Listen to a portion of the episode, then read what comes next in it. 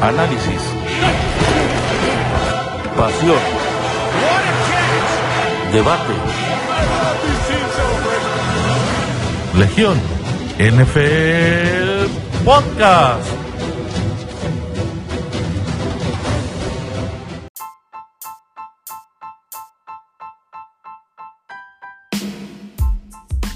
¿Qué tal amigos? Bienvenidos a una nueva edición de Legión NFL, el podcast, edición semana de playoffs divisionales 2020, 2020-2021 en la NFL. Y el día de hoy eh, el amable foro que me acompaña está compuesto por Oscar Ariel. Saludos amigos, ya bien listos para hablar de esta ronda divisional de los playoffs. Y el profe Adrián, mañana no hay clases, Ojeda. ¿Qué onda amigos? Muy buenas noches. Eh, pues ya estamos listos y vamos a darle que uh, tuvimos muy buenos partidos, así que vamos a repasar la ronda divisional. Sí, caray, este, pues nada, los, los ocho mejores equipos de la liga se midieron este fin de semana. Y sí, como dice el profe, hubo muy buenos partidos. Empezamos con, pues, digamos que quizás el menos atractivo.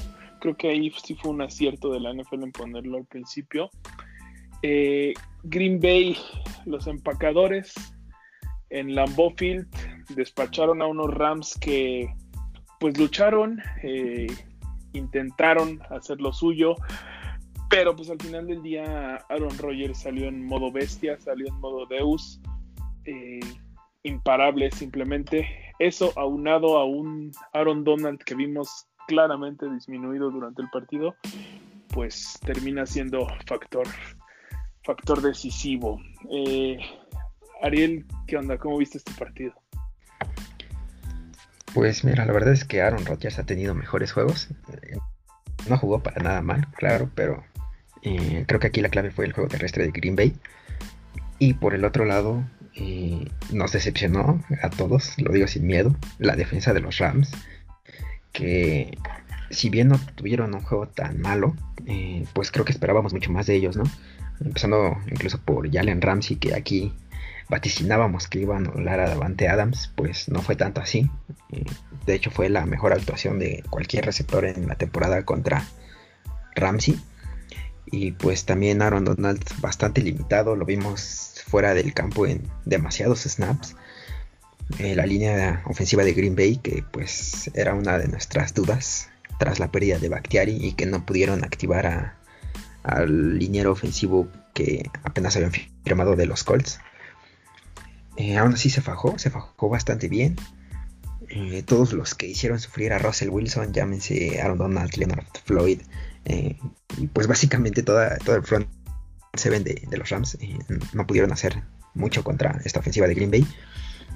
Y pues nada, ahí está el dato curioso, ¿no? De todos los años que lleva Aaron Rodgers en la liga, este es el primero en el que va a recibir una final de conferencia en casa. Siempre le había tocado el de visitante pues sabemos que son particularmente famosos por perder esos juegos y a ver qué pasa en esta ocasión.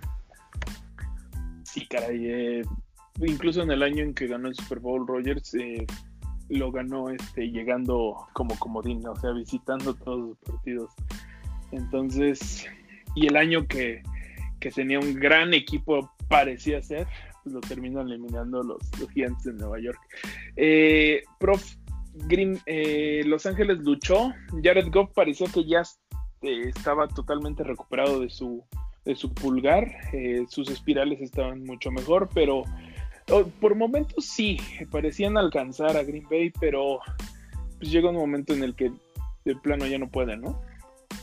Sí, pues bueno, vimos que también, o sea, es cierto que por momentos vimos a Goff que conectaba, sobre todo con Woods Sabemos que en este partido no jugó Cooper Cup. Eh, tenía por ahí a Tyler Hibby, también que estuvo cumpliendo. No, tuvo. En la temporada regular había tenido buenas ofensivas con Hibby, completando sobre todo en, zona roja, consiguiendo el primer gol. Y pues yo creo que lo más destacable de esta ofensiva fue la actuación de Cam Akers. Sin embargo, pues la defensiva de los Rams simplemente no pudo tener el ataque ofensivo de Rogers y de los Packers. Eh, Goff, eh, pues sin nada espectacular, sin, o sea, con su estilo de estilo de juego bastante conservador, aunque pues sí tuvo algunos pasecillos ahí, ¿no?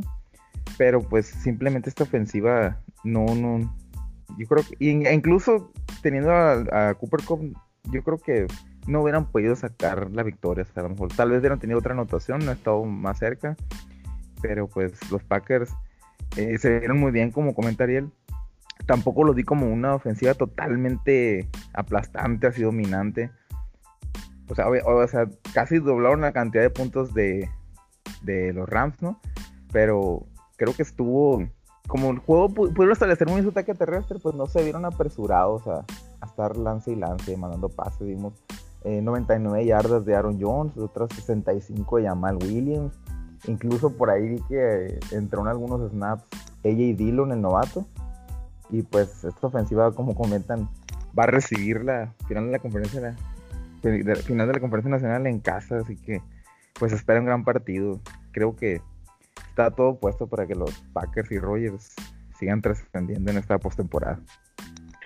Sobre todo porque ya no va a estar Seattle, ¿no? Que siempre ha sido su, su verdugo en, este tipo de, de instancias. Y pues sí, digo, lucen bien, lucen bien los Packers, lucen enteros. La gran duda que me está quedando, pero pues igual y lo, analizamos un poquito más adelante, si quieren, cuando, cuando vayamos a ver la final de conferencia, es su defensiva. La verdad es que sí son 18 puntos, pero la verdad su defensiva me está dejando bastantes dudas de cara a pues, su partido más importante de la temporada hasta el momento, ¿no?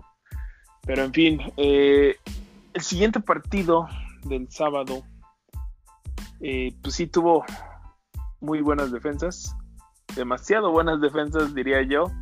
Eh, los Bills de Buffalo se terminan imponiendo eh, a los Ravens de Baltimore.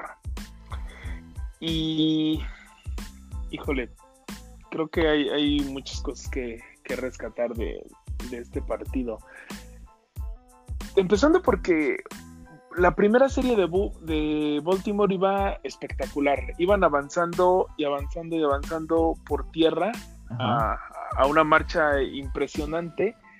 Y de repente, en el momento en el que le dan el primer pase, la primera jugada por aire a Lamar Jackson, es un sack. Terminan eh, perdiendo yardas y llega Tucker falla la patada, algo que nunca, falla la patada eh, pegándole al poste, esto es importante. y fue la el primer poste del día. Y de ahí creo que ya no, pues ya no volvimos a ver una ofensiva igual de Baltimore, ¿no, profe? En algún momento, pues recordarás que fallaron dos goles de campo, pero es cierto que en, la primera, como en la primera serie ofensiva, nunca se dieron tan dominantes. O sea, no sé si, sí, sí, perdón, que se les olvidó el juego terrestre. Pero en esa primera ofensiva corrían muy bien.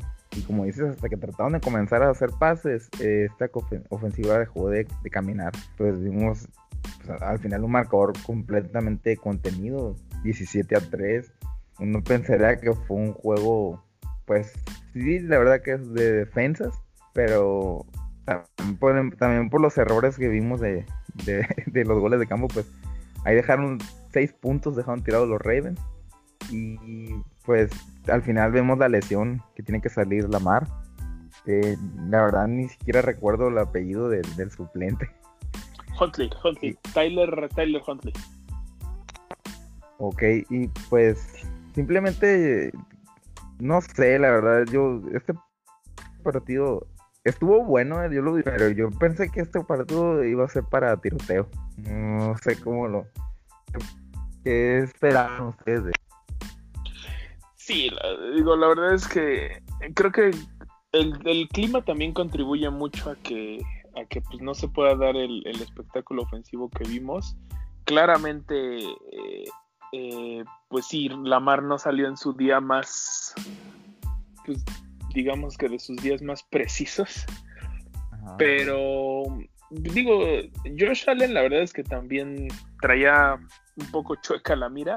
No sé si se lo podamos atribuir al viento o si realmente los Bills nada más no terminan de carburar esta postemporada porque ya son dos partidos consecutivos en los que pues no, no han dejado ver mucho de lo que vimos, sobre todo el cierre de la temporada regular, pero no sé Ariel, ¿tú, tú qué opinas al respecto? Pues creo que la ofensiva de los Bills cumplió a secas eh, hizo lo que tenía que hacer para ganar. Obviamente hemos visto partidos pues muchísimo más espectaculares de parte de Josh Allen y compañía. Pero la verdad es que cumplieron bastante bien. Brian Ball supo ajustar a la primera mitad que la jugó muy floja. Como pues como les digo, solamente casi casi hicieron lo necesario para ganar.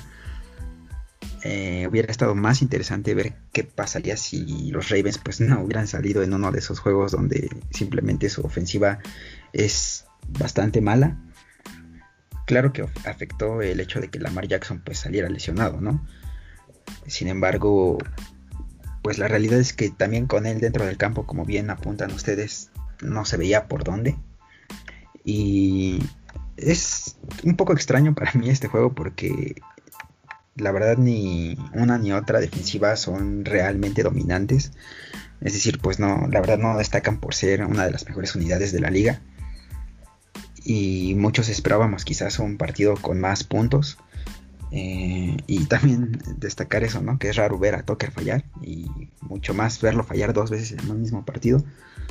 A lo mejor eh, si hubiera hecho esos goles de campo, pues los Ravens hubieran tenido un poco más de oportunidad al final, pero pues igual creo que otro punto importante donde pues marcó un antes y después en el juego fue esa cuarta oportunidad donde Tyler Huntley vuela a su receptor que estaba completamente solo, o el receptor se queda corto, como quieran verlo. Eh, eso era un touchdown prácticamente seguro. Quizás hubiera cambiado el rumbo del encuentro, pero la verdad es que Baltimore eh, no mereció ganar. Los Bills pues se llevan justitos esa victoria y pues ahora a estar en la final de conferencia por primera vez en más de 25 años. Y se viene una offseason bien interesante para los Ravens porque pues es, es este año de, firmar contrato para la mar. Y digo, creo que podrían tomar la opción del, quinto año, pero pues, mm, a mi parecer, me parece que John Horvath debería ir a la segura y ya firmar a, a la mar. Pero lo van a firmar entre esta incertidumbre de que, ok, ya ganó su partido de playoff, ya se quitó la losa, pero pues vaya, cuando, cuando el partido realmente estaba en sus manos, cuando realmente podía hacer algo para, para, pues, poner adelante el equipo. Exacto, para poner a los Ravens en juego, pues ¿qué pasa? Un pick six de, de 101, 101 yardas, ¿no? Sí, la segunda vez que llegaron a la zona roja y lo interceptan. De, que, de este chico que se llama Taron Tarón, hoy no sé, se me fue el apellido, pero eh, dato curioso, este muchacho viene de los Utes de Utah, donde fue compañero de equipo de Tyler Huntley, el, el coreback suplente. suplente de los Ravens. Entonces, ahí está su, su dato oscuro del partido. Y pues nada, ¿no? Sigue quedando esa duda con los Ravens más, que con los Ravens, con Lamar Jackson, ¿no? De pues, si realmente, eh, pues él es el coreback del futuro para Baltimore. Si realmente los puede llevar a las instancias que, pues, que se esperan de él, ¿no? Porque, o sea, yo les puedo garantizar que va a firmar un contrato grande, de proporciones majomescas y pues espera que cumpla, ¿no? Ahorita que comentas lo de, perdón, ahora que comentas lo del, contrato, eh, yo pienso que a pesar de que perdió este partido, es cierto que ya ganó un, partido postemporada, eh, yo creo que este, este, sería el momento correcto para firmarlo. Pues hay que recordar que Josh Allen es de su misma generación y si y se esperan a lo de Allen también va a firmar, simplemente va a subir el mercado, entonces creo que hay que ganarles ahí a los Bills. Porque tú sabes que siempre los quarterbacks piden un poquito más que, que, quien acaba de convertirse en el mejor pagado o quien acaba de, de conseguir ese contrato. Exactamente, sí, es, es, es, este. Pues ahora sí que hay que apurarse, porque si no, cualquier milloncito que le puedas ganar al contrato de estos muchachos, pues es bien recibido, ¿no? Nunca, nunca sobran. Pero en fin, eh, antes de que vayamos a los partidos del domingo, eh, ¿qué les parece si hablamos un poquito de las nuevas posiciones de head coach que ya, ya se ocuparon en, en la liga? Eh, por ejemplo, ¿quién llegó a los Chargers, mi querido Ariel? Es la última adquisición que se ha hecho de, de todos. justo el domingo en la noche, después del partido de Tampa Bay y los Saints de Nueva Orleans, eh, prácticamente acabando, anunciaron que el nuevo head coach de Los Angeles Chargers es el señor Brandon Staley, eh, proveniente de los Rams. Es el, era el coordinador defensivo del staff de Sean McVay. Eh, pues se convierte en el tercer head coach más joven de la liga, detrás del mismo McVay y me parece que de Stefanski. Tiene 38 añitos nada más.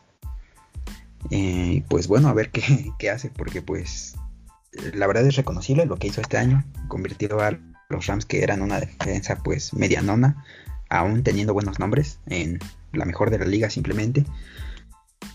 Y pues según esto es una persona muy estudiosa del, fútbol.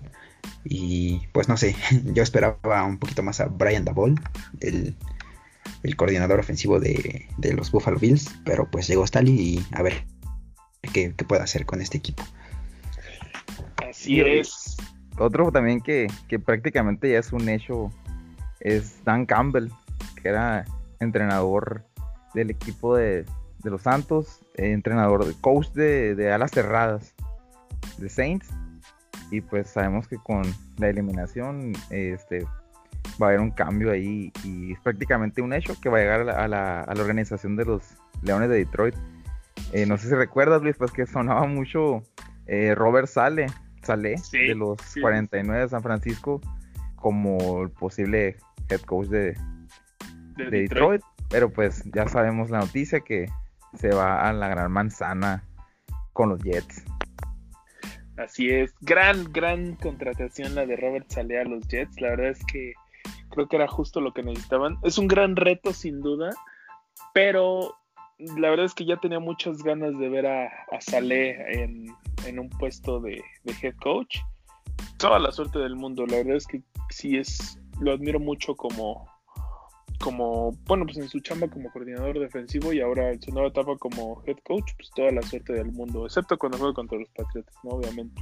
Y pues creo que no llegamos a comentar aquí la, la contratación también de Urban Meyer a Jacksonville. Fue de las primeritas. Entonces, Urban Meyer que yo en lo personal lo conocí como coach de Florida, de la Universidad de, Florida, de los Gators. Por ahí cuando andaba un señor que se llamaba Tim Tebow, no sé si se acuerdan de él. Una promesa. un chavillo. Exactamente. El gran Tim Tebow, eh, pues por ahí andaba bajo el mando de, de Urban Meyer. Con él fueron campeones nacionales. Y pues vaya, eh, se les da el beneficio de la duda, obviamente. Yo la verdad es que no tengo mucha confianza en los coaches de colegial que saltan a la NFL. Eh, tenemos ejemplos en los dos casos, ¿no? O sea, está Pete Carroll que, que saltó de USC a, la NFL y pues los, los, hechos hablan por sí solos, ¿no? Un gran caso de éxito. Pero por otra parte, pues tenemos, creo que el primer nombre que nos va a saltar a la cabeza es Nick Saban con los Dolphins, ¿no? Sí, pues sabemos que no le fue tan bien y todo lo contrario en el colegial, pues se regresó a la, NCAA y ya tiene siete anillos, me parece, o, seis campeonatos. Sí, después le, de... le ha ido de maravilla pues en el colegial y no, pues no le fue nada bien en, la NFL. Sí, caray, entonces, pues, ah, no sé, toda la suerte del mundo. La verdad es que también tiene un trabajo eh, pues muy codiciado. Los Jaguars están bien eh, en cuestiones de tope salarial. tienen una buena base, tienen, Tienen el el pick uno del draft, entonces la verdad es que tiene todo para armarle al señor Tiene Meyer. jugadores jóvenes y tiene mucho dinero libre. Y tiene Entonces- 11 selecciones del draft también. O sea, prácticamente ¿Y sabes, puede armar el equipo a su gusto. y sabes otra cosa que, que la verdad que, no- que a lo mejor no hemos mencionado mucho, pero bueno, yo la pienso. Yo creo que lo beneficia ir a Jacksonville, pues para mí de la, la, en la AFC Sur, o sea, es una, una división, no sé, que se va a volver a abrir completamente. Sí, sí, definitivamente. Digo, Bravel la verdad es que ya tiene un equipo bien armado, bien establecido, pero pues le va a durar hasta donde llegue Henry, ¿no? Y sabemos que la carrera de un corredor pues también es mucho menos longeva que lo que puede ser un coreback. Entonces sí, la- También Ryan Tannehill ya no es un niño. Tiene por ahí de 32, 33 creo. Y, y los Texans se están volviendo un incendio. Sí, y eso es otro tema del que quería que, que tocáramos así bien rápido. Varios insiders están reportando que los Texans es como que el trabajo que nadie quiere en la NFL en estos momentos, ¿no? Es hay un caos, pues, sobre todo a nivel gerencia, sobre todo a nivel dueños, que está Sí. un poquito complicado, ¿no? Sí, la verdad, pues no tienen head coach todavía. Tienen entrenador en jefe. Tienen un gran coreback que se rumora que quiere salir de la organización. No tienen dinero, no tienen picks. Entonces, no sé, la verdad es que, que es lo que va a... Se va a poner... Esta offseason se va a poner muy bueno porque yo creo que los Texans van a dar mucho de qué hablar. Sí, la verdad es que tiene una- un montón de chamba por delante Caserio, eh, el nuevo general manager del equipo. Y pues a ver qué pasa con Deshaun Watson, ¿no? La verdad es que cada vez más suena el rumor de un trade. Al principio yo la verdad lo veía lejano, pero la verdad es que los rumores de- sobre su descontento siguen y siguen y siguen. Él mismo tuitea de repente que por ahí tuiteó, profe, no sé si lo llegaste a ver, que cuando, cuando se dio el trade de Andre Hopkins Ah, a, sí. a Arizona, Sí. su nivel de descontento estaba como que en un 2, que dice que ahora su, su descontento está en 10, entonces no sé qué vaya a pasar. Hay rumores de que cuando iban a contratar al General Mayer, el dueño lo invitó a comer, no sé si viste esa nota, porque quería discutirlo con él y él le dio algunas sugerencias y pues a la hora buena no lo tomaron en cuenta y pues los rumores son que está bastante descontento y pues, o sea, yo creo que sí quiere salir de la organización ya. Hay un problema ahí de por medio porque él vale mucho, la verdad, pero el detalle es que él ya no quiere estar en el equipo. No, y, y el dueño, o sea, vamos a decirlo con todas sus, sus letras, el dueño de los Texans también es una fichita, o sea, por ahí cuando, cuando estuvo muy en boca todo el tema de, de Kaepernick y el agacharse en el, en el himno nacional y demás, eh, es- el dueño sí hizo unas declaraciones muy, muy fuertes, un tanto hasta racistas, en contra de, de toda la gente que se estaba, se estaba agachando. Sí, y, y de Andre Hopkins por ahí dijo que se sentía como en una cárcel, sentía que eh, los comentarios fueron referentes a, a una cárcel, que, ay, no me acuerdo, que, que el dueño veía a sus jugadores como esclavos o como algo por el estilo.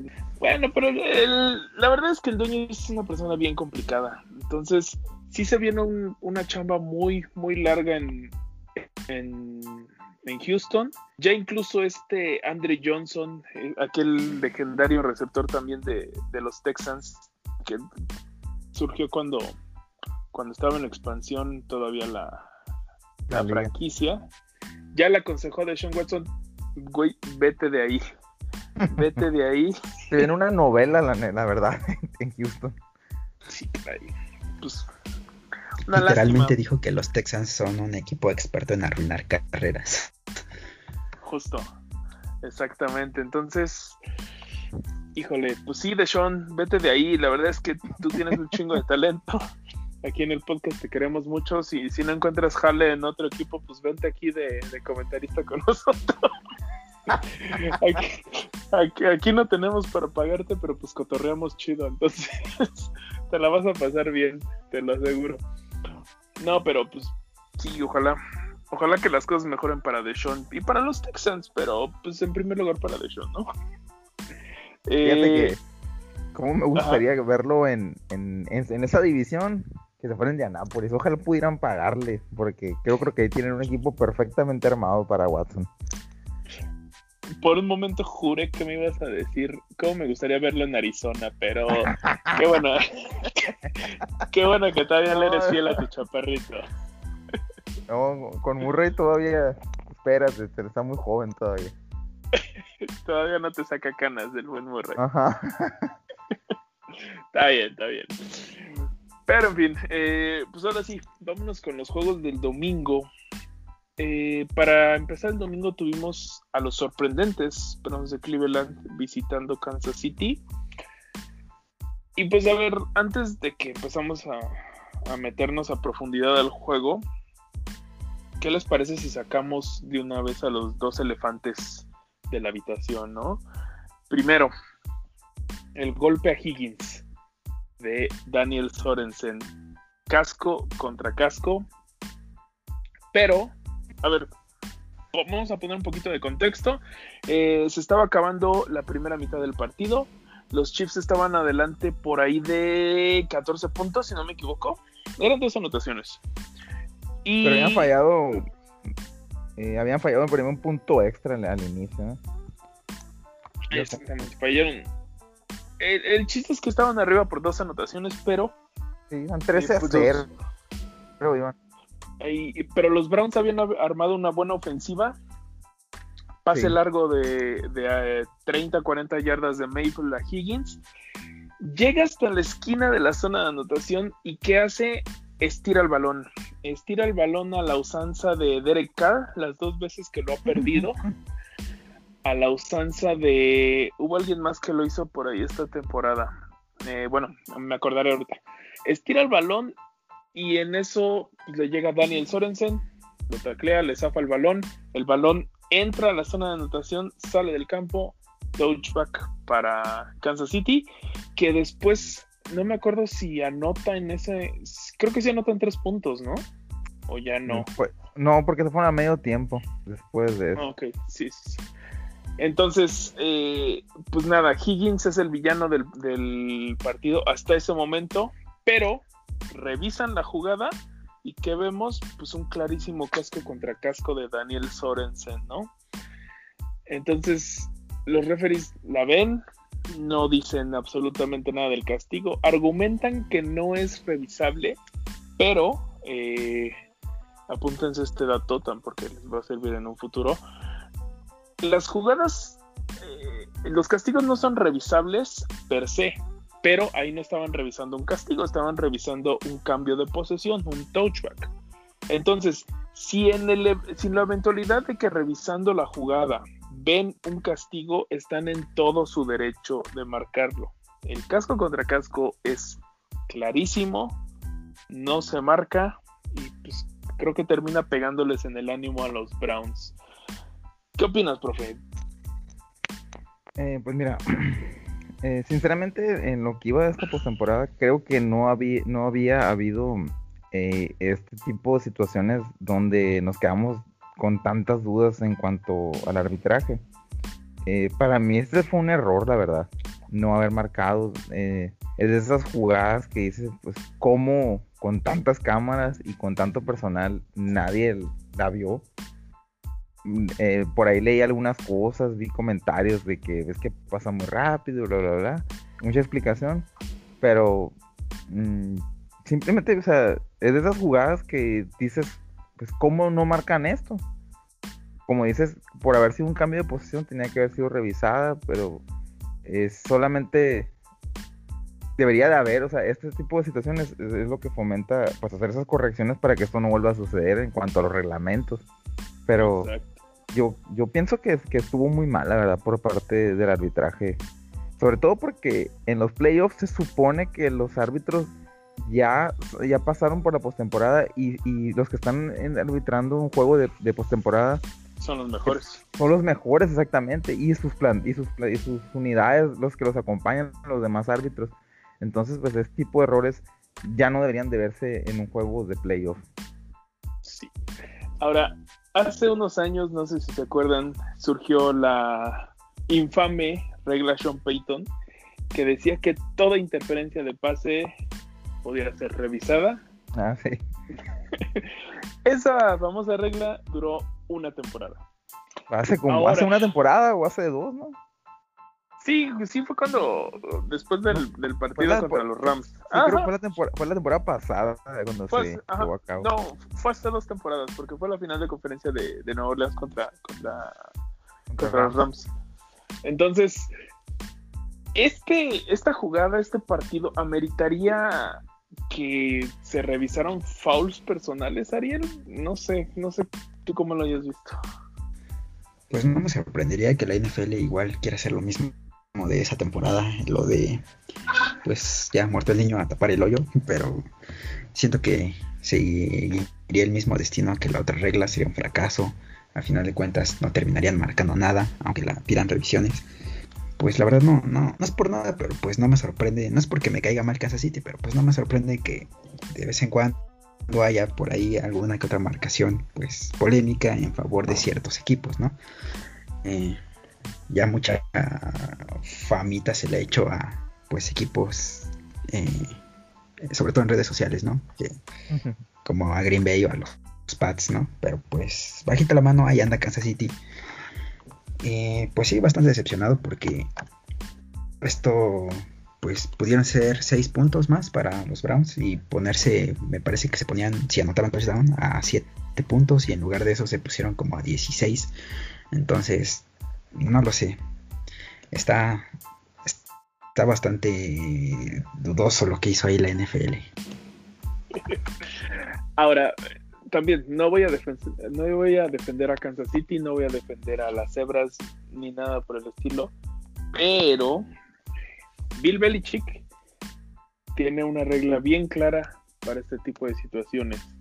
Es no estires el balón. Higgins, eh, bueno, ya tenía el ejemplo de Derek Carr en dos años diferentes, exactamente la misma jugada.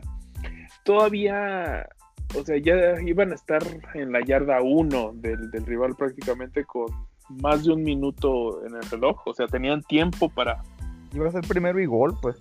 iba a ser primero y gol con bastante tiempo en el reloj. O y sea, no. Entonces, incluso David McCurdy lo, lo, lo tuiteó por ahí en, en algún momento. Dijo, todos los que hemos jugado para Bill Belichick, en el momento en el que vimos esa jugada, seguramente gritamos, no estires el balón. Y pues vaya, Bill Belichick será todo el viejo cascarrabias que quieras, pero pues sabe su trabajo, ¿no? Sabe su chamba, sabe que este tipo de situaciones puede que te salgan, puede que no te salgan, pero arriesgas el balón de manera innecesaria. Entonces, creo que sí fue un error de Higgins no estirar el balón. Ahora, no justifica la marranada de Sorensen, porque dicho sea de paso, pues sí fue una marranada. Pero sí, no. e- Este tipo de cosas es cuando dices que la experiencia en playoffs es importante, ¿no? Alguien con experiencia en playoffs no te hubiera hecho eso, alguien con experiencia en playoffs protege el balón, se queda en la yarda 1 y órale a chambear desde ahí. Pero, pues vaya, Higgins no, no se va exento de culpa de esa jugada, ¿no? Y bueno, más adelante en el partido sucede la otra gran jugada que dio de qué hablar en este partido. En una, digo, no gran jugada en el sentido de que fuera espectacular o algo, algo por el estilo, pero pues fue de las, de las más importantes, ¿no? En una cuarta oportunidad, eh, Mahomes la carrera personal es tacleado por un linebacker de los Browns que, perdón, perdón, fue el nombre en estos momentos. Y en una tacleada, pues, Me parece que más- fue Mac Wilson. Ah, ok, Matt Wilson. En una jugada que parecía de lo más normal, pero de repente vemos que Mahomes no se levanta. Y de repente llega, no sé si Travis Kelsey o no sé si fue uno de sus mismos linieros a intentar levantarlo. Y pues parece literal que estaban agarrando un muñeco de trapo, ¿no? Eh, Se, vio se así le- como, como el chavo del 8, que, que, de papel y no se podía sostener, ¿no? Ándale, justo. Fíjate que cuando, cuando, hasta ese momento me di cuenta que estaba lastimado, pero yo, yo también lo vi como, pues, como cualquier llegue que le pueden dar a un mariscal. Sí, pero pues bueno, sí fue un hecho que le apagaron la luz. Eh, salió conmocionado, se va del partido y pues se abre la, la ventana de oportunidad para Kansas City, ¿no? Eh, Para Cleveland se abrió. Ah, perdón, sí, sí, sí, para, se abre la ventana de oportunidad para, para Cleveland. Ahora, pues obviamente lo primero que se nos viene a la cabeza fue una conmoción. Pues obviamente se veía totalmente desorientado. Ahora nos sale Andy Reid con el cuento de que pues, le hicieron las preguntas obligatorias de conmoción y que si hubiera querido regresar al partido, hubiera regresado. Hoy nos despertamos con la noticia de que pasa todos sus exámenes de conmoción y pues creo que no hay ninguna duda de que va a jugar el próximo partido, ¿no? No sé.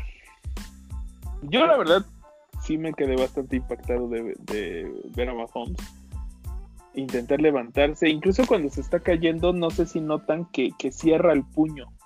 Cierra el puño y la pierna izquierda la estira. Esos, esos son movimientos reflejos, eh, pues, digámoslo así, típicos de una conmoción.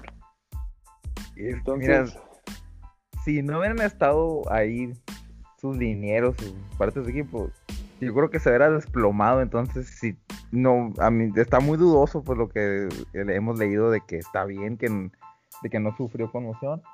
Pero efectivamente, si no hubieran estado para acompañarlo, yo creo que se verá, simplemente se hubiera desplomado ahí. Y quién sabe qué final hubiera tenido ese partido. Pero bueno, pues Andy Reid dice que estaba súper bien, que hubiera podido regresar al mismo, eh, en el mismo partido si hubiera querido. Y él Les mismo tuiteó, ¿eh? el, el- el mismo rato que salió, o sea, creo que habían pasado como, como dos horas de que se terminó el partido. Y, y el- este linebacker de Cleveland eh, escribió en su cuenta de Twitter, espero que estés bien, hermano, no sé qué. Y él respondió, eh, Todo estoy bien". bien, todo bien, sí. Sí, sí, sí, Pero pues nada te garantiza que haya sido él en persona el que tuiteó eso. Sí, exactamente. O sea, pues, a Tom Brady es un hecho que le, que le manejan sus cuentas. Quién sabe si a Mahomes también, ¿no? No sé, Ariel, ¿les creemos? ¿Le creemos a la NFL que no fue nada lo de Mahomes? Por mi parte, por supuesto que no. Te voy a decir por qué. Les platicaba en el grupo que tenemos ahí en WhatsApp que pues yo eh, vi en parte de, mis Chargers eh, varias lesiones de, este tipo eh, a lo largo de la temporada. Muchos jugadores de, de los Chargers pasaron por este protocolo. El más notable de ellos fue Joey Bosa, que incluso llegó a pasar por el protocolo dos veces en la temporada y llegó a perderse partidos de manera, digamos que separada entre ellos, y dos veces en esta temporada. Recuerdo que por ahí de media temporada, eh, pues sí, lo mandaron a- al protocolo de conmoción, se perdió un juego y se perdió el que seguía también. O sea, se perdió dos semanas después, pues regresó, eh, pues ya jugó unos cuantos juegos y le volvió a ocurrir lo mismo y se volvió a perder otro partido. Eh, Joey Bosa es uno de los jugadores mejor pagados, no solo de su posición, sino de la liga en general. Debe estar en el top 15 sin duda. Gana prácticamente como un coreback. Y, y no lo sé. Yo mm, pienso que si realmente no estás bien de salud, no tienes por qué arriesgarte. Pero pues sabemos que son los playoffs. Es un juego bastante importante. eh, de los más importantes de la temporada, obviamente. Y pues la NFL no va a perder al niño consentido para su partido pues más importante hasta lo que va de, de la campaña, ¿verdad? Eh, obviamente no va a vender lo mismo un Josh Allen contra Chad Heaney. Eh, sí va a jugar Mahomes, pero de que deba jugar, no lo sé. No digo que sea imposible, pero pues hemos visto ejemplos en esta temporada de que está alguien conmocionado y no juega, se pierde varios juegos.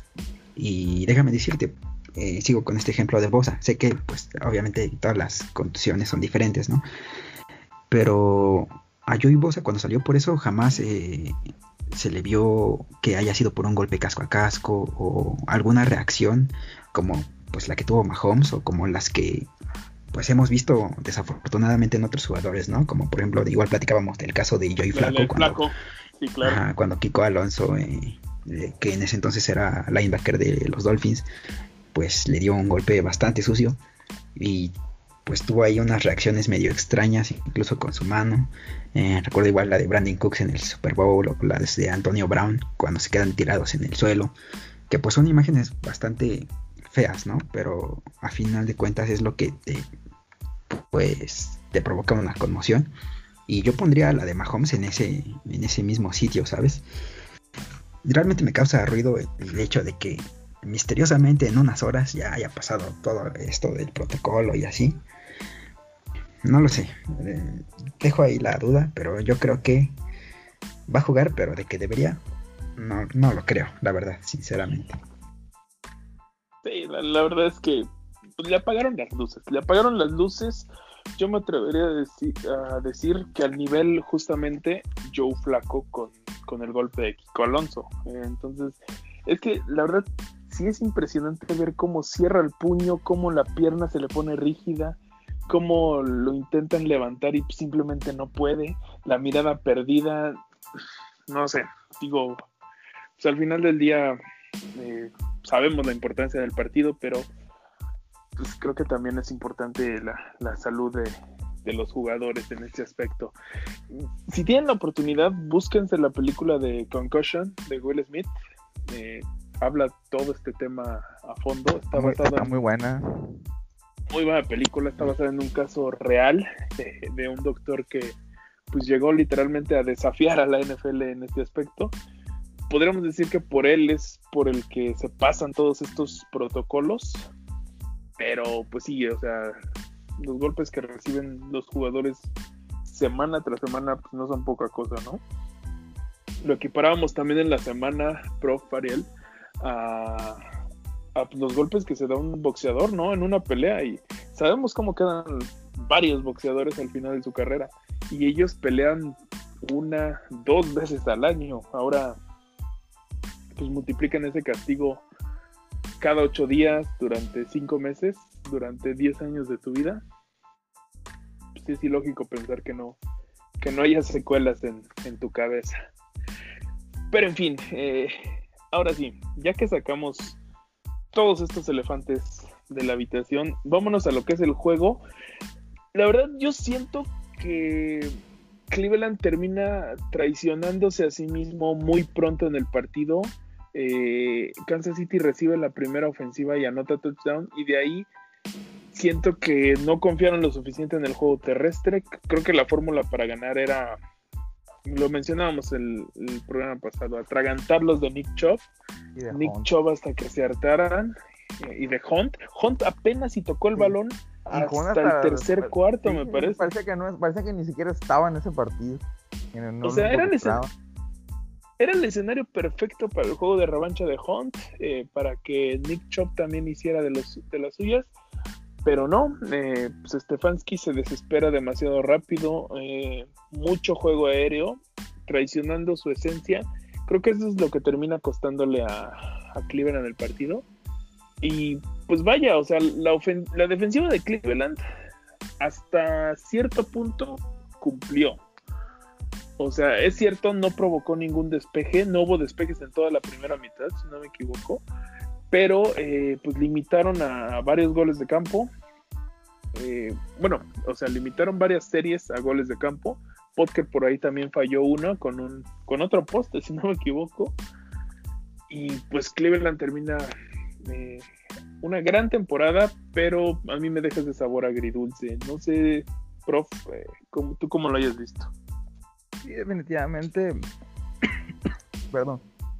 Por eso que mencionas, porque es, su, principal virtud, su principal fortaleza no la explotaron.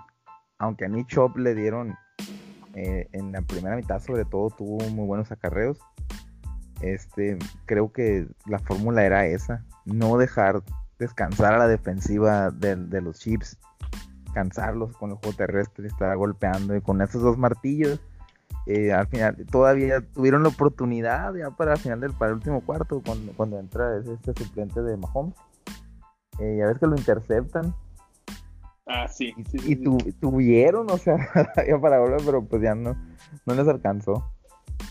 Pero Sí, no, no, no en- dudo por qué dejaron de, de atacar así, sabiendo que esta es su principal fortaleza y pues yo lo sigo diciendo, para mí la defensiva de los de los de los Chiefs no pues no es así que digas, no es top simplemente. O sea, no- así Sí, que no entiendo por qué dejaron de correr. justo después de esa intercepción que mencionas, prof, creo que era el momento ideal para pues regresar a sus orígenes. Eh, era para pues, ya darle la vuelta al partido. Exactamente. Era lo, que- era lo que necesitaban. Ahí era cuando debían atascarlos de Nick Chop. Pero pues simplemente no lo hacen. Les gana la desesperación o, no sé. No sé qué pasó ahí, Ariel.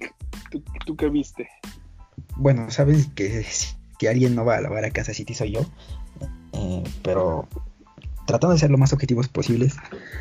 eh, cuando tenemos argumentaciones por ver quién era el MVP de la temporada, mi mayor, eh, pues ahora sí que argumento contra Mahomes es que los Chiefs, pues son un equipazo, la verdad.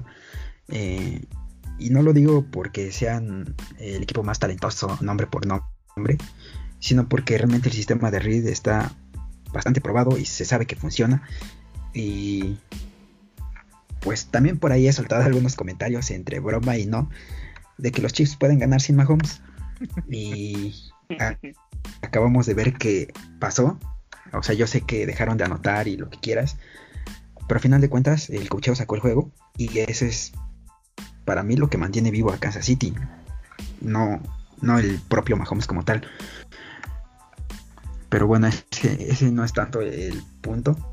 Sino que eh, me gustaría a mí recalcar cuando tuvieron esa serie los Browns eh, llegaron a tener una cuarta y pulgadas o cuarta y una eh, vimos por allá a Mayfield hacer un QB sneak y en las siguientes jugadas eh, pues la verdad eh, las jugadas defensivas que mandó Kansas City fueron excelsas eh, esperaban corrida en la, en la primera oportunidad, detuvieron inmediatamente a Chop, en la segunda mandaron un blitz bastante arriesgado pero muy efectivo, era justamente lo que tenían que hacer. Mayfield no supo qué hacer, se de- deshizo inmediatamente del balón y dejó pues ya servida una tercera y once que pues estaba muy difícil de hacer. Y pues después ya la cuarta pues tampoco pudieron completarla. Bueno, más bien ni siquiera se atrevieron, despejaron en esa serie fue donde yo creo que los Browns perdieron el, el encuentro. Ya después simplemente era acabarse el reloj para, para Kansas. Se jugaron por ahí eh, esa cuarta después del acarreo de Henny que casi llegaba a, a first down. Y pues bastante atrevido también eh, Andy Reid, como ya lo conocemos, el mejor genio ofensivo de la liga. Pero también Stefanski, yo la verdad, eh, pues le reconozco que igual se jugó varias cuartas oportunidades. Eh, creo que los Browns, pues, no sé si, al- si le decías a un fan de Cleveland que iban a llegar a estas instancias y que iban a perder por menos de un touchdown contra Kansas City en el divisional, te la compraban inmediatamente a inicios de la temporada. Por eso es que yo creo que, que Kevin Stefanski va a ser el head coach del año. Y pues nada, una temporada remarcable para ellos que pues ya la necesitaban. Y Kansas, eh, que de nuevo se ve como un equipo con o sin Mahomes, eh, con, como un equipo que no es perfecto, que se le puede derrotar, pero pues así mismo se ve, se ven los Bills, ¿no? Entonces va a estar bastante interesante lo que pase la siguiente semana.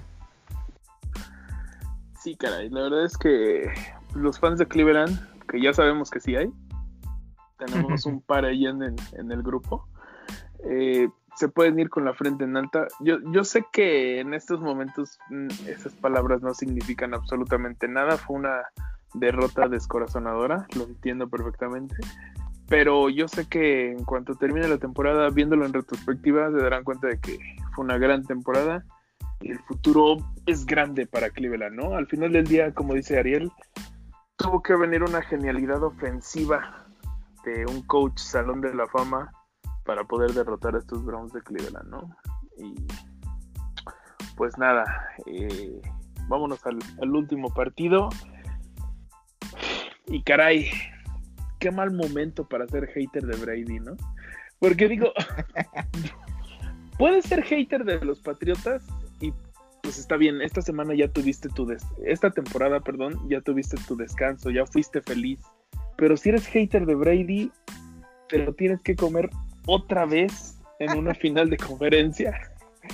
Eh, pues nada, ¿no? Eh, los Buccaneers, después de perder los dos partidos en temporada regular contra los Santos, llegaron a pues mostrar sobre todo una, una excelente defensa, ¿no? Bueno, no sé hasta qué punto llamarla excelente. Una defensa que hizo la chamba, ¿no? Oportunista, digamos. Esa es la palabra que estaba buscando, oportunista, sí, sí, sí.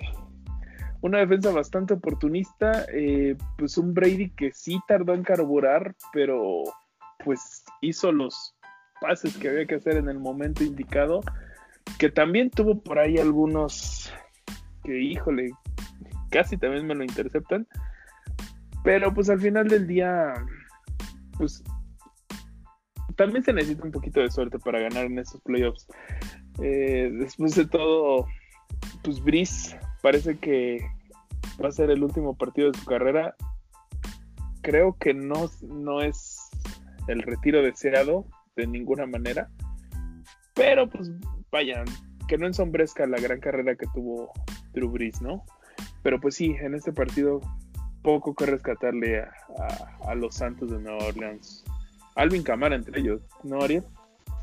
Pues sí, ya, ya veníamos diciendo en ediciones pasadas que si había algún camino para los Saints en esta postemporada, sobre todo de pues en la ofensiva, tenía que ser con el señor Camara porque ah, no me gustaría decirlo, pero pues otra vez vimos a, Drew Brees quedarse bastante cortito. Será la edad, serán lo que quieran, pero pues ah, tenía enfrente un coreback más viejo que él.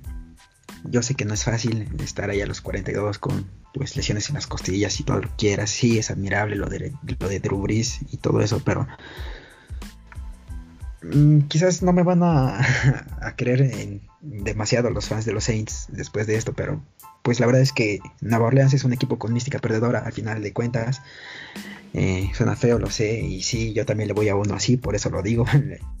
es la voz de la experiencia. Eh, sí, tienen un Super Bowl, pero pues los últimos cuatro años, la verdad es que han tenido equipos muy buenos, equipos, si me permiten decirlo, dignos de llegar al Super Bowl y simplemente se han quedado cortos, encuentran la manera de perder. Eh, para mí en este partido la manera de perder que encontraron fue el fumble de, de Jared Cook. Creo que a partir de ahí ya se desmoronó todo. Por supuesto que las intercepciones de Brice pesan demasiado. Mm, pero creo que el breaking point, por así decirlo, fue el fumble de, de Jared Cook. Y pues vaya, yo si fuera fan de, fan de Nueva Orleans estaría bastante decepcionado porque siendo sinceros, este equipo de los Saints, hombre por hombre al menos, es mejor que el de Tampa. Eh, igual me atrevería a decir que en cocheo es mejor el equipo de los Saints. Así como estos Saints, eh, bueno, esos Saints de, que perdieron contra los Vikings en el Minneapolis Miracle eran mejor equipo que esos Vikings. Probablemente con los Rams te doy el beneficio de la duda, pero no le pedían nada tampoco. Y así se la han llevado estos últimos años. Eh, bastante decepcionante. También eh, el hecho de que la carrera de Brice pues vaya a acabar de esta forma. Pero pues, ¿qué se le va a hacer? Estuvo enfrente a un equipo que pues jugó, como bien dice el profe, de forma bastante oportunista. Que hizo lo que tenía que hacer más bien. Que fue prácticamente capitalizar los errores que, que tuvieron los Saints. Tuvieron, por ahí llevábamos la cuenta. Me parece que de los 30 puntos que hicieron, como 21 fueron de... 21 exactamente de turnovers. De los turnovers de los Saints. Entonces, pues... Ajá, pues tienes 21 puntos de turnovers, no puedes ganar un juego, y menos en playoffs, y menos contra el señor Tom Brady. Eh, que sí, obviamente eh, hay que reconocérselo, es, es el GOAT y lo que quieras, pero pues la verdad este, es que este juego no hizo la gran cosa, tuvo como 180 yardas y dos touchdowns. Eh, no estoy diciendo que haya jugado mal, jugó bien para lo que tenía que hacer, hizo exactamente lo que tenía que hacer. Eh, por ahí también mm, bastante buen partido de Leonard Fournette, que pues parece que le gustan estas instancias de, playoffs, ya lo recordábamos con los Jacks.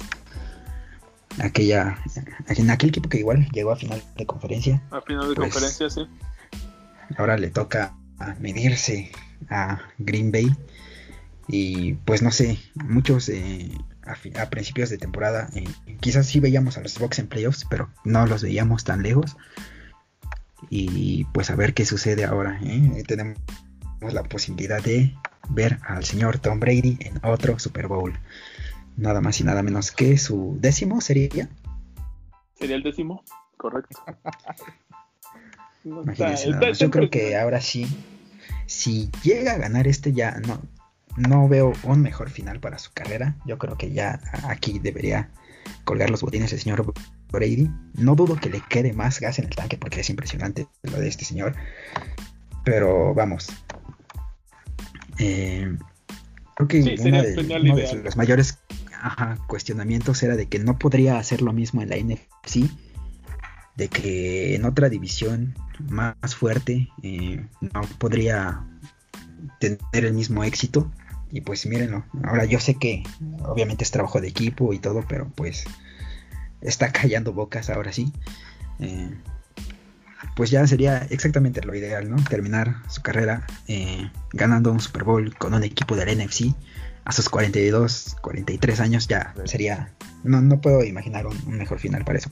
No sé si vaya a pasar, pero pues creo que sería el final ideal para la carrera de Brady. Y de todos modos, aunque no lo gane, pues ya es reconocible lo que, lo que ha hecho el equipo de Tampa, ¿no? Hasta ahora. Sí, un equipo del NFC sobre todo que no figuraba ni de cerca entre los favoritos, ni a principios, ni a mediados, ni a final de temporada. Pero bueno, prof, tú fuiste el único que en los picks se fue con Nueva Orleans. Sí. Dudaste.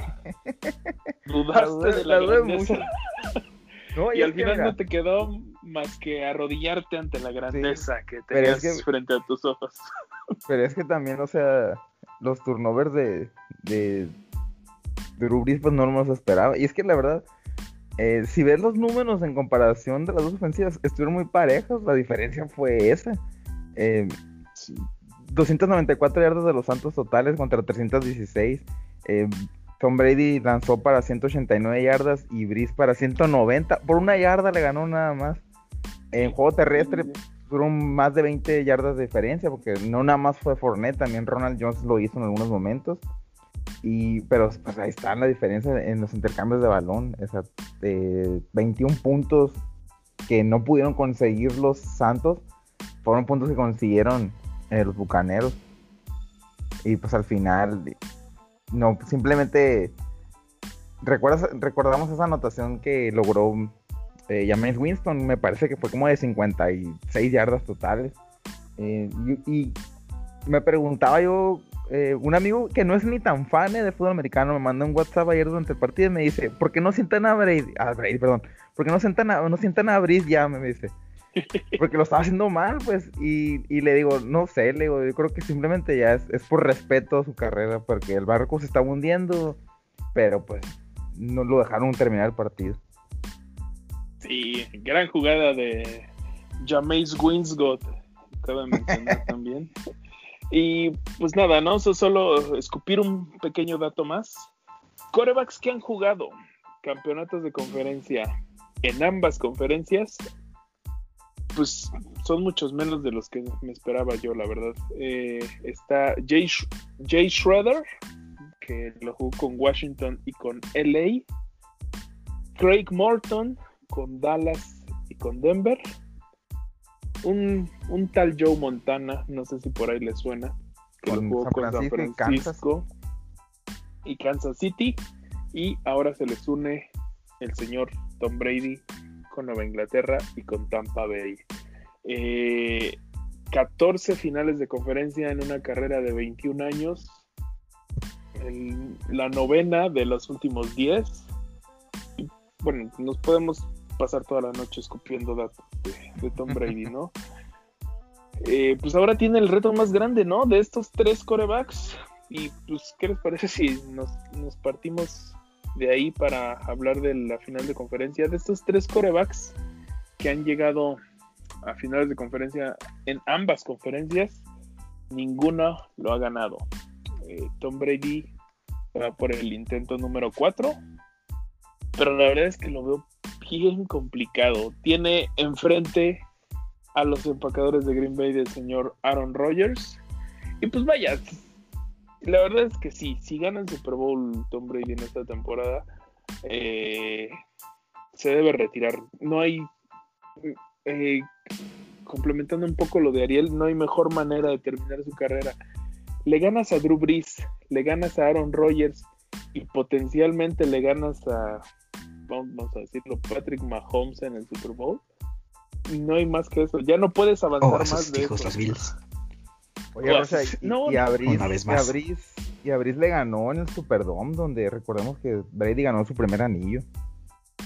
Ah, correcto, correcto. Aquel Super Bowl 36 contra los Rams. Entonces, no, no hay mejor cierre para una carrera que ese. No, no puedes pedir más y no puedes avanzar más de ahí. No hay algo más a lo Y que todos los juegos los habría ganado de visitante.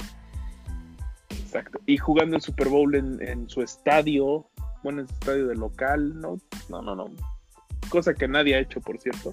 Pero, pues, A ver si no empiezan para- las teorías conspirativas de que está arreglado para que gane los Bucks como, como cuando Sí, ganó eh, Broncos con Manning. Para que se Ah, retire sí, sí, ganando. Exacto. Sí, no, la, verdad es que, o sea, sea cual sea la combinación de Super Bowl, las historias no nos van a faltar. De entrada para esta final de la conferencia nacional, pues tenemos el Super Bowl que muchos estuvimos pidiendo durante casi 10 años, ¿no? ¿Saben a qué equiparo esta final de conferencia? A cuando Manny Pacquiao estaba en su prime, cuando estaba invicto, y todos lo queríamos ver contra Floyd Mayweather. Al final del día se da, pero creo que se da unos cuantos años tarde. Así siento este Brady contra Rogers. ¿Tú cómo lo ves, Ariel? Pues si es así, sería un poquito más por el lado de Brady, porque Rodgers, la verdad es que pues, ahorita anda en el nivel de MVP, a ser, a ser siendo sinceros. Pero sí, yo creo que este Super Bowl eh, eh, eh, hipotético se debió haber dado por ahí del 2011, ¿no? Tan- donde tanto los Pats como Green Bay tuvieron una campaña excepcional. Y creo que era el que todos queríamos, pero pues los Packers por ahí perdieron contra los Giants. Y sí, es, va a ser un juego bastante, bastante interesante. Eh, Tampa pues es un equipo que está acostumbrado a jugar en un clima pues soleado, caluroso. Van a visitar la tundra de Green Bay. No sé cómo vaya a estar el clima para el domingo. Pero se antoja que la localidad pese, no sé qué tanto. Pero creo que sí tendrá algo que ver. Aunque el señor Tom Brady pues está acostumbrado a jugar en el frío, ¿verdad?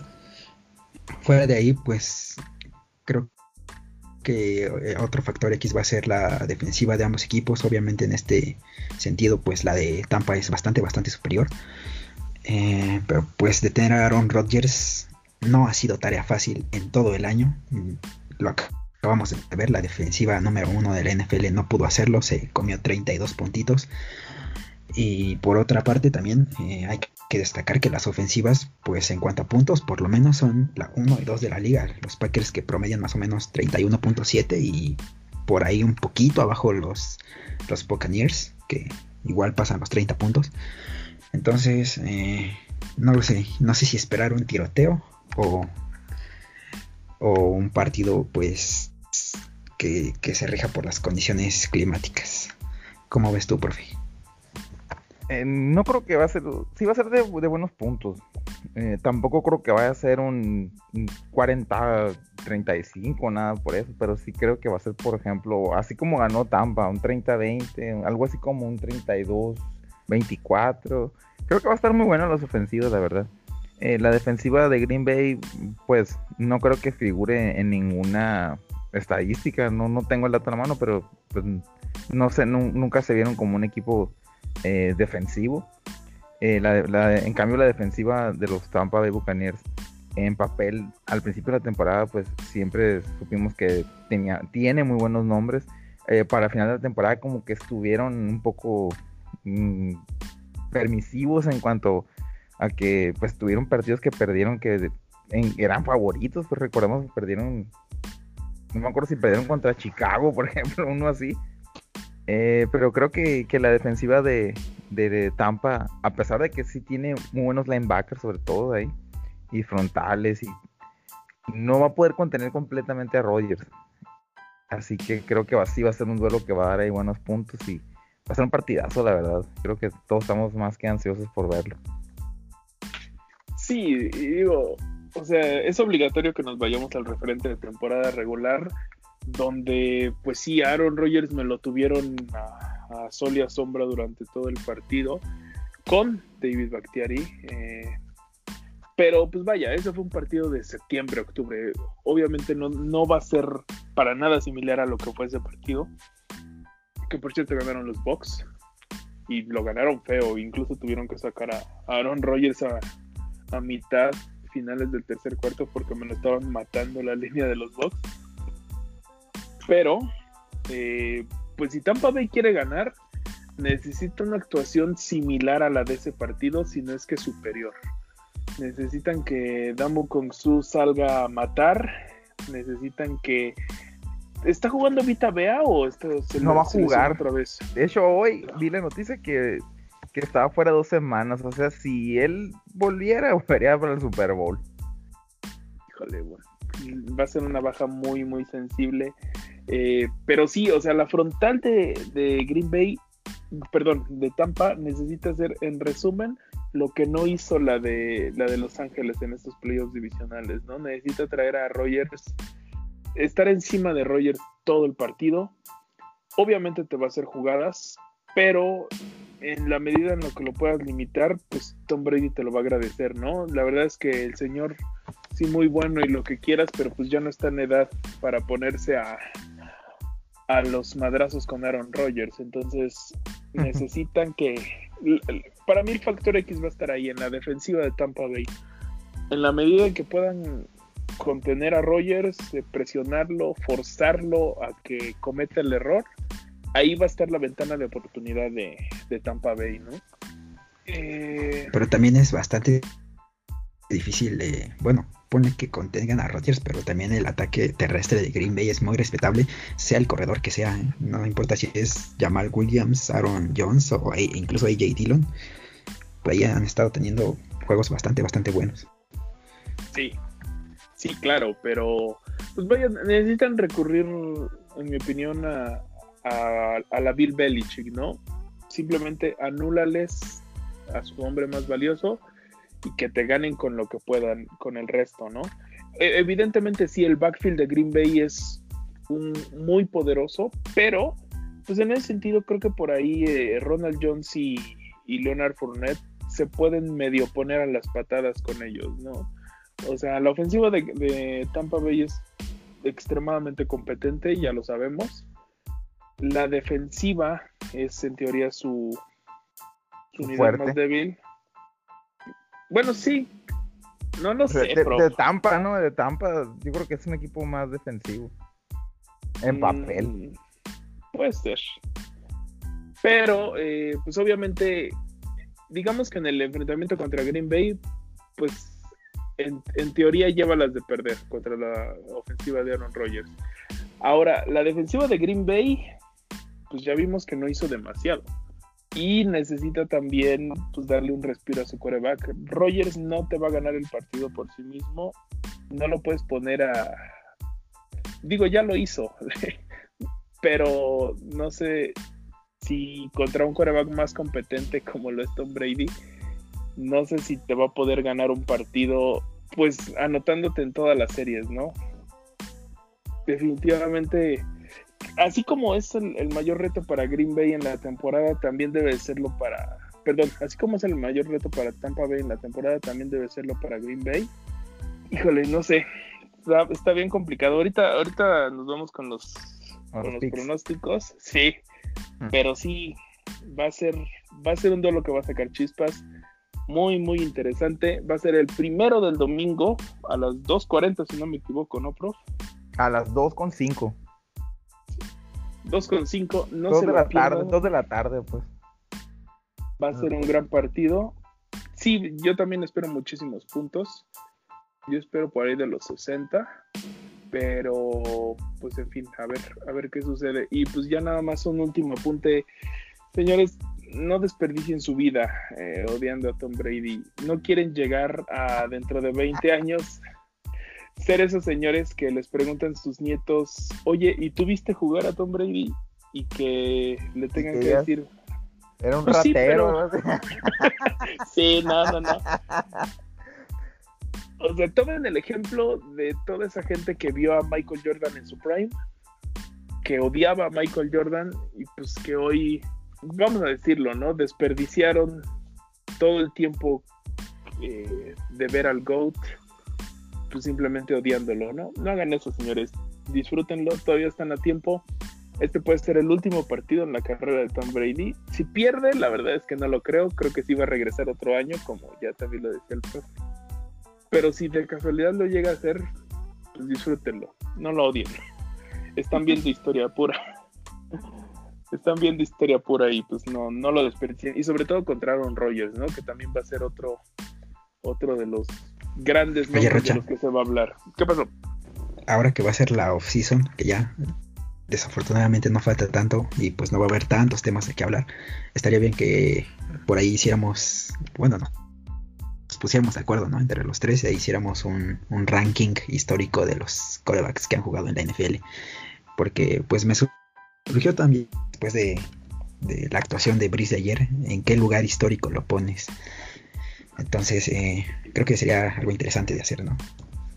Sí, me late, me parece perfecto.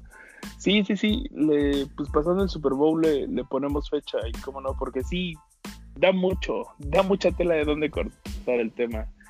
Pero, pues en fin, ese va a ser el partido que defina al de representante de la NFC en el Super Bowl.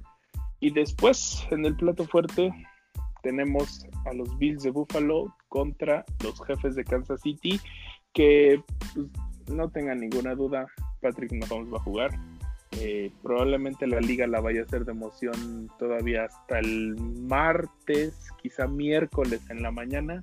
Pero pues el miércoles de la mañana, en la mañana eh, ya lo vamos a ver entrenando. Si debe entrenar o no, pues ya es un tema que ya platicamos. Pero eh, pues ahí está, ¿no? Los Bills que, o sea, llegan claramente como underdogs, son los encargados, el, último estandarte de la conferencia americana antes de que Kansas City llegue a su segundo Super Bowl de manera consecutiva. Y creo que son el equipo más capaz, ¿no? Desde mitad de temporada finales ya se perfilaban como, pues la verdad, los únicos que podían eh, ponerle el hasta aquí a Kansas City. Tienen las armas, tienen una defensa física. Eh, el ataque terrestre, perdón, la defensa terrestre, pues no es lo mejor de la liga. Ni, ni el ataque, tuvieron como 24 yardas terrestres contra los ni el ataque terrestre, exacto. Pero pues afortunadamente enfrente tienen una defensiva que pues tampoco brilla por ser de las mejores de la liga, ¿no? Entonces creo que Josh Allen va a poder trabajar, va a poder hacer lo suyo. Y, y aquí pues creo que tiene que ser la graduación de Josh Allen si quieren llegar al Super Bowl, ¿no? Aquí sí debe de haber un tiroteo, sí o sí. Por lo menos si los Bills quieren ganar, ¿no? Josh Allen se tiene que poner al tú por tú, tiene que responder eh, a los touchdowns in- inmediatamente. Tiene que ser un duelo de boxeo de 1-2, ¿no? Sin, sin poner defensa, simplemente golpe tras golpe. ¿O ¿Tú cómo ves, prof? Sí, la verdad creo que sí, porque de este partido creo que es que eh, para los, eh, sobre todo para Búfalo, Búfalo es el que tiene más que ganar. pues. Búfalo no tiene nada que perder y todo que ganar. En cambio, pues los Chiefs, Mahomes ya ganó un anillo, o sea, estoy seguro, obviamente son favoritos, no, y por ahí se acaba y decían que, que las líneas estaban súper cerradas en este momento. Eh, pero yo creo que los Bills, la verdad, se tienen que arriesgar y buscar el todo por el todo. Sobre todo, o sea, tampoco estoy diciendo que se van a jugar en cuarta, eh, en el segundo cuarto, en su propia yarda 30, ¿no? Pero ya en situaciones de que el tiempo esté corriendo y esté abajo, abajo en el marcador, pues ni modo. Ya es vivir, el, buscar, seguir vivir vivo otro día. Así que efectivamente Josh Allen y los Bills se van a tener que jugar el todo por el todo y van a tener que confiar en su brazo. Ariel, ¿qué, qué duelos individuales se te antojan para este partido? Obviamente, Tredavious White, eh, un par de años atrás se, se autoproclamaba como el mejor eh, esquinero de la liga, pues a ver, ahora sí lo quiero ver contra Tyreek Hill, ¿no? ¿Qué, ¿Qué otros encuentros se te antojan por ahí? Contra Kelsey. Híjole, sí, va a estar, va a estar bastante bueno ese. Y ajá, a ver quién se alinea contra Kelsey, Jordan Poyer, probablemente, que igual tuvo un temporadón. Y pues a ver, que creo que es incluso, me atrevería a decir que es el jugador más difícil de parar en toda la liga, Travis Kelsey. Y pues sí, o sea, retomando un poquito lo del profe, recuerdo que pues años anteriores cuando eh, Brady estaba en los Pats y siempre llegaban a la final de conferencia y todo eso, eh, siempre se decía, si quieres ganarle a los Patriots, no puedes dejarlos en la lona, tienes que liquidarlos cuando puedas.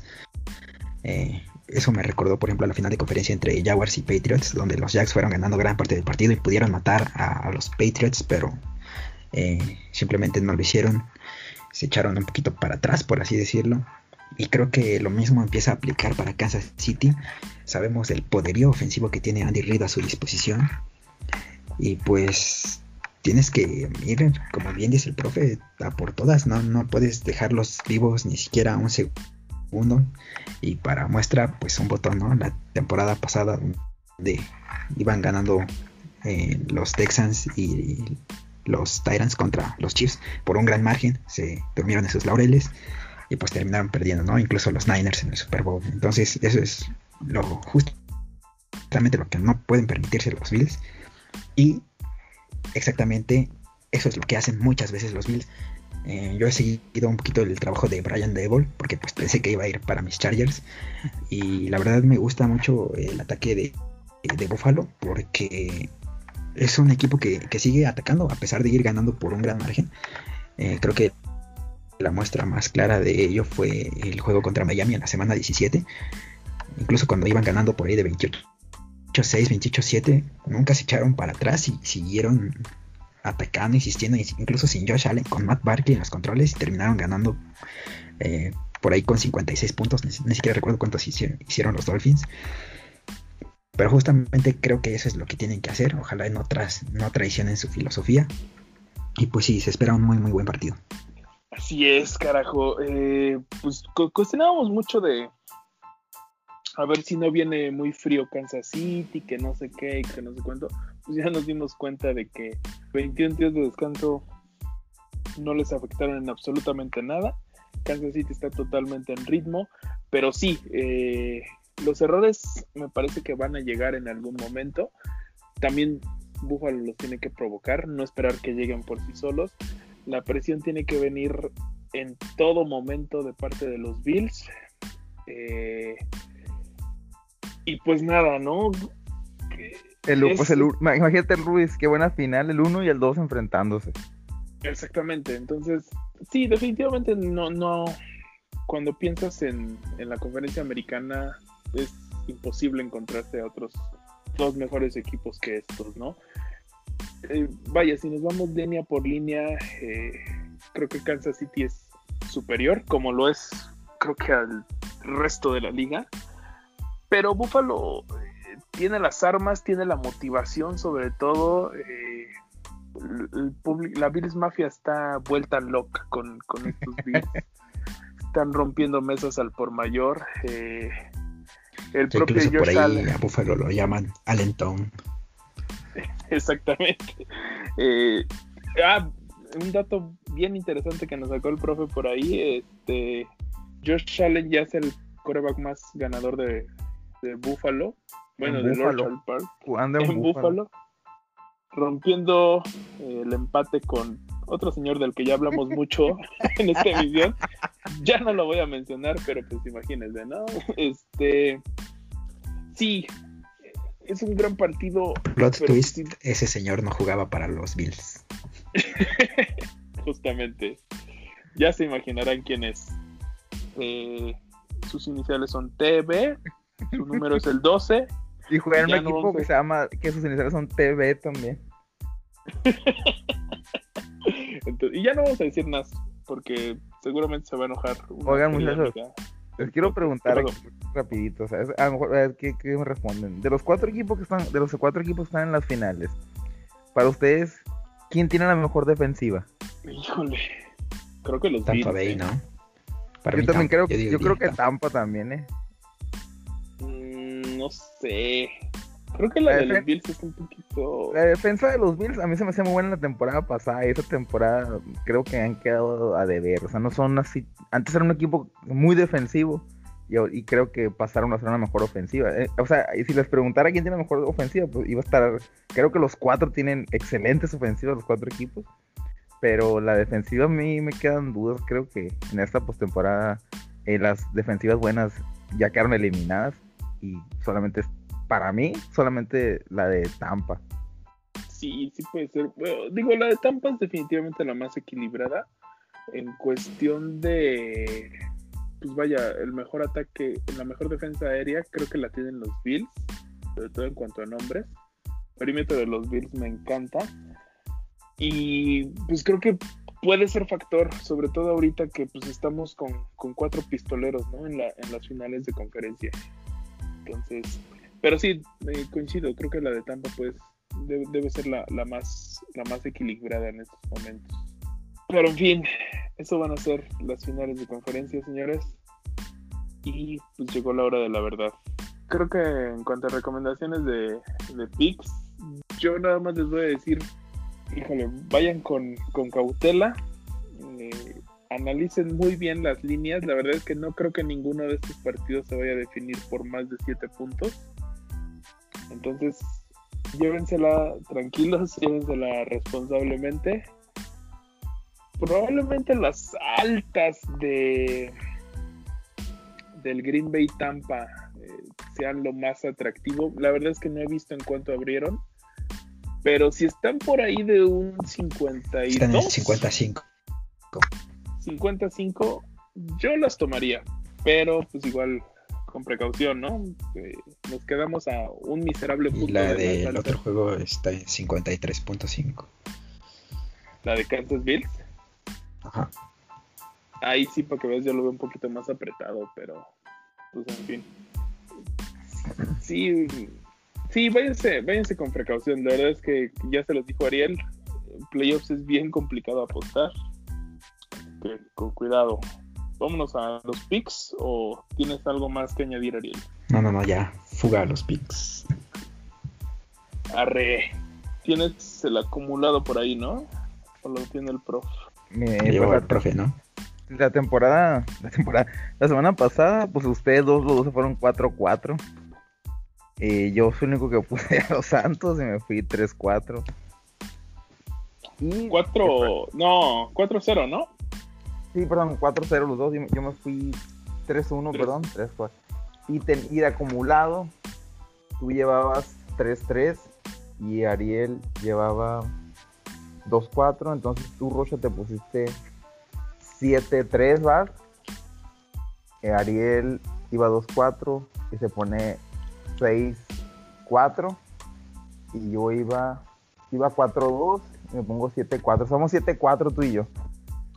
Perfecto, entonces desempataremos ahorita. Ahí les voy respirando la nota.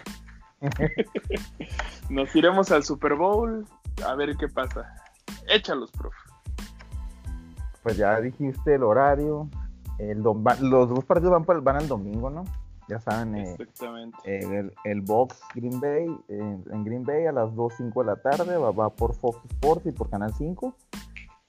¿Cómo lo ves? Green Bay contra Tampa Bay es, pues, ya se los había dicho, ¿no? Disfrútenlo, son dos históricos del deporte. Va a estar bien complicado. eh. Creo que al final, pues la tundra es el territorio de Aaron Rodgers. Eh, Tom Brady va a pelear, va a aprovechar los errores, pero no creo que le alcance. Y por menos de una anotación, por un gol de campo, yo diría gana Green Bay. Yo no puedo ir contra el señor Aaron Rodgers. Yo sé que la semana pasada dije que no podía ir contra Tom Brady, pero ah, creo que los Packers son en general un mejor equipo. Mm, Te perdimos. Y no sé, no creo que saquen, bueno, no creo que se repita eh, lo mismo de la temporada regular. Así que también pónganme con Green Bay. Va a ser un anime, espero que no vaya a caer la maldición. Yo sobre todo mi principal No. argumento, mi principal argumento para, para decir que van a Green Bay es que yo no creo que Rogers va a sufrir tres intercepciones. ni, ni dos, y tal vez, a lo mejor una, pero espero que ninguna, la verdad. Así que confío en que va a poder ganar este partido. Segundo partido, el domingo igual. Este sí es a las 5.40, va por ESPN y por Canal 5. Los Kansas City Chiefs, los actuales campeones, reciben a los Buffalo Bills, a la mafia. Señores, este es un volado, la verdad, para mí. Eh, pues ya se los mencionaba, ¿no? Buffalo puede ganar este partido, sí, no les voy a mentir, pero tampoco les voy a mentir. Tienen que jugar un partido pulcro, sin errores, pristino.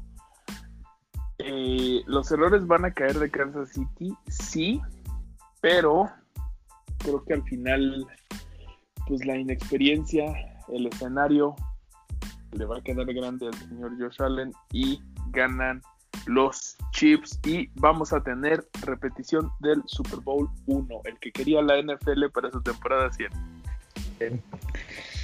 Eh, yo siento que el profe va a decir Kansas, así que ah, no lo sé, yo me voy con los Bills. Eh, sí, un poquito porque no me agrada Kansas, pero también eh, porque pues tengo que desempatar de alguna forma. porque voy abajo un acierto, ¿no? Y pues no veo no veo descabellado que, vayan, que vayan a ganar los Bills. Ojalá que sí, ya se merece esa ciudad. Y pues, juegue o no Mahomes, eh, creo que tienen, tienen chance los Bills. Vamos con Buffalo. Mira, de manera muy subjetiva, a mí me gustaría que ganaran los Bills. Eh, ya lo dije un par de veces aquí. Eh, dos veces una vez, perdón, fui en contra de, los jefes de Kansas City. No sé si se acuerdan aquel partido contra Cleveland. Sí, sí, sí. No, contra los Ravens, perdón, contra los Ravens, que eran ampliamente favoritos de los Ravens y les dieron una paliza. Todo, la verdad, no, no, puedo, no puedo ir en contra de, de Kansas City y los Chiefs, pero solo por lo que ocurrió la semana pasada, que Vale, la verdad, los dos pudieron haber ganado ese partido. Así se le vieron las debilidades. Yo sé que no estaba Mahomes, pero no, no sé por qué voy a hacer esto, pero igual que tú, Ariel, me voy con Buffalo para este partido. Me, voy a arriesgar, me voy a arriesgar, la verdad. Sé que aquí se, define el campeonato de picks de playoffs. Aquí se puede, sí, sí, sí, sí, sí. Pues bueno, muchachos, ahí está, está puesto el escenario para el Super Bowl, definitivamente el más atípico que va a haber, yo creo que en la historia. Eh, y hablando de historia, las historias van a sobrar, sea cual sea la combinación que tengamos. Pues imagínense eh, un posible Tom Brady jugando el Super Bowl en casa contra un Patrick Mahomes para entregarle la estafeta tal vez, eh, contra sus hijos los Bills, que híjole, no, no, de verdad. De verdad. imagínate, eso, Rocha, que Búfalo gane y que perdiera contra Tampa. no, no, no, no, no. Suicidios colectivos en, en Búfalo. no, La verdad es que sí, por, por la salud, por, por que no les vaya a dar infarto a mis amigos Bills, que conozco unos cuantos, pues ojalá que, que no suceda ese Super Bowl, por favor.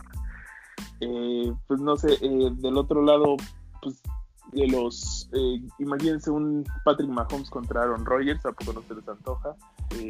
Josh Allen, la, la, estrella naciente de la liga. No, hay, hay historias para tirar para arriba. Sabes que hoy estaba mirando una estadística de ESPN y, y la de Chips Green Bay tiene como treinta y tantos por ciento de posibilidades, es más posible. Y el Bills Tampa es el, creo que tenía 16% de probabilidades, es el menos posible ese. De las, cuatro posibles combinaciones. Dios nos libre de un Bills Tampa por el coraje que van a hacer pues todos, pues todo México, no, no, no, no me imagino qué podría pasar ahí. Dios nos libre de Bills Tampa. Pero bueno, muchachos, eh, disfruten las finales de conferencia. Esto se va a poner buenísimo. ¿Algunas palabras finales antes de que nos despidamos? Eh, pues nada más el saludo, ya sabes, a la comunidad de Legión NFL, eh, a la gente que nos escucha aquí en el podcast, eh, siempre es un gusto, la verdad, pues seguimos compartiendo en la página para, ustedes que comparten. Muchas gracias, ya saben, siempre por comentar las publicaciones. Siempre es un gusto ver que, que la comunidad se active, pues, y que empiecen a participar. Y pues un saludazo a todos. Eh, por, ahí creo que se nos pasó decir eh, eh, que los Falcons también ya tienen nuevo entrenador, que es Arthur Smith, Ah, sí. el que era el Offensive Coach Coordinator perdón, de los Titans. Eh, eh, y creo que nos falta alguien más de mencionar. Este, este, este, este, este. Ay, no sé. Sale si lo dijimos, ¿no? Sí. Sí. Robert Saleh. eh, este, ¿cómo se llama? Brandon Staley. em, Urban Meyer. Meyer. Ajá. Arthur Smith. Faltan por ahí los Texans y Filadelfia, ¿no? Filadelfia, sí. Sí, sí, sí. Pero, pues bueno, y, bueno, igual y si nos acordamos, si se nos está pasando alguno. Dan Campbell, que ya casi está con los Jets, también lo mencionamos. Ajá, sí, sí. Sí, si se nos pasa, igual lo, podemos poner en la página. Síganos, dejen NFL el podcast en Facebook, por favor. Y. Lo último ahí que leí eh, fue que, pues con la salida de Robert Saleh de los 49, acaban de promover a su, a su coach de linebackers como coordinador defensivo. No recuerdo el nombre. Lo voy a publicar en la página para que lo chequen, pero ese actual, ahora va a ser el nuevo coordinador defensivo de San Francisco. Perversísimo. Eh, pues bueno, muchachos, nosotros ya nos vamos, nos vemos. No sé si la siguiente, bueno, sí, la siguiente semana para, para comentar los campeonatos de conferencia. No sé si eh, de ahí nos sigamos con el Super Bowl o ah, lo hagamos hasta una semana antes. Ya lo vamos definiendo. Por ahí un especial de final de temporada, ¿no? Ajá, ándale, exactamente. Estaría, estaría bueno también. Lo, lo vamos definiendo en la semana. Eh, pues no, no se despeguen. Tenemos todavía lo mejor de la temporada. Los últimos tres partidos, los mejores. Se viene el Pro Bowl virtual también en Madden. Entonces, pues quédense con la NFL. Quédense en casa. Cuídense mucho. Nosotros ya nos vamos. Yo soy Luis Rocha. Yo soy Adrián Ojeda. Yo soy Oscar Ariel. Saludos a todos. Y nosotros nos vemos la próxima semana. Adiós.